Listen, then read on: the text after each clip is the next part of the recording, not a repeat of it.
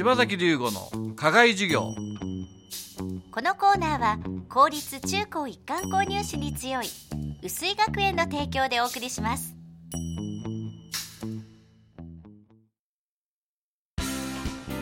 究極の右脳開発石戸式そろばんが薄井学園前橋安中熊谷で開講。さらに伊勢崎と太田では大好評につきクラス増設。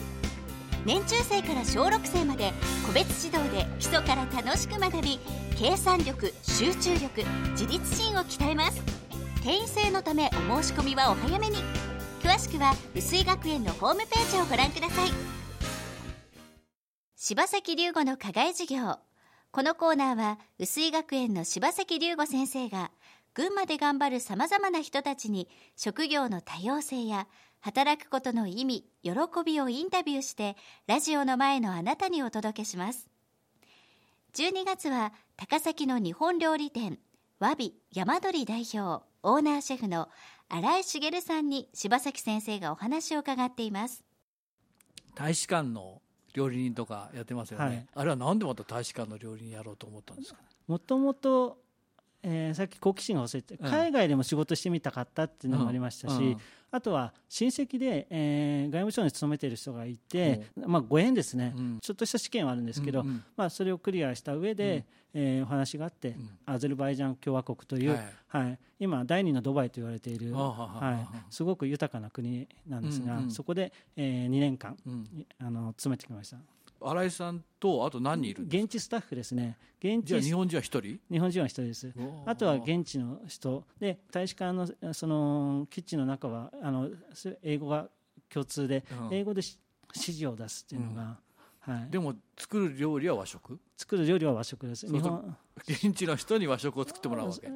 そうですそうです。あの手伝ってサポートしてもらって例えばだから現地の人にお寿司をロール巻き教えて、うん、あのお寿司を巻いてもらったりとか、うん、あとは、ね、ご飯を炊いてもらうとか、うん、そういうことも手伝ってもらったりとか、お野菜をカットししたりとか、にお醤油を入れて煮物はこうだよということもはい、あの大使館の仕事って特に面白いのがやっぱりその外人にも和食を伝えるという,、意味で、あのだから自分たちが作るだけではなくて多くの人にその日本の良さを伝えるというのも大使館の文化を伝えていく、はい、仕事だと思ってます。あそれがあれね結局。今までは職人としてだったけど、はい、全体を率いるという、はい、あのまあいい修行っちゃ修行だね。かなりですね。言葉とか文化も違うので。ね、はい、じゃあ少しぐらいあの出来の悪い新人が来ても大丈夫そうかなりかなり厳しいですけどでもこれは前に比べると柔軟になった感じがします、その後帰ってこられて今度はいわゆる、えー、っと谷川温泉とか行くじゃないですか、はい、うん、あれは向こうからスカウトが来たんですか？あのたまたまそうですねお話をいただいて、うん、今千住庵とかあとどこでしたっけ？伊香保の会長楼とか、はい、料理で有名なとこばっかりじゃないですか、ね。はい、高級店で料理が有名するところは、はい、それはじゃあ新井さんがあの千住庵最初ですか？いやあのもともとあったんですが、うん、ええー、とそのいた親料理長が辞めてしまって、うんえそれで、えー、タイミングよく入ったっていうのもありますね、あとはちょっと立て直しを図りたいっていう思惑もあったみたいですけど、会長楼は逆に言うと立ち上げです、立ち上げから、はい、それも東京のさっき述べた六本木ヒルズクラブの、うん、えー、を辞めて、その時に本当にヘッドハンティングというかご紹介というかその当時35歳だったんですけどかなり周りの人には通用しないって言われたんですね。うん本来もっと違う人が行くべきだったんですけど、うん、行くべきというか行く人がいたんですけどちょっと伊香保東京にいる人が、伊香保にっていうのがどうも皆さん抵抗があったみたいで、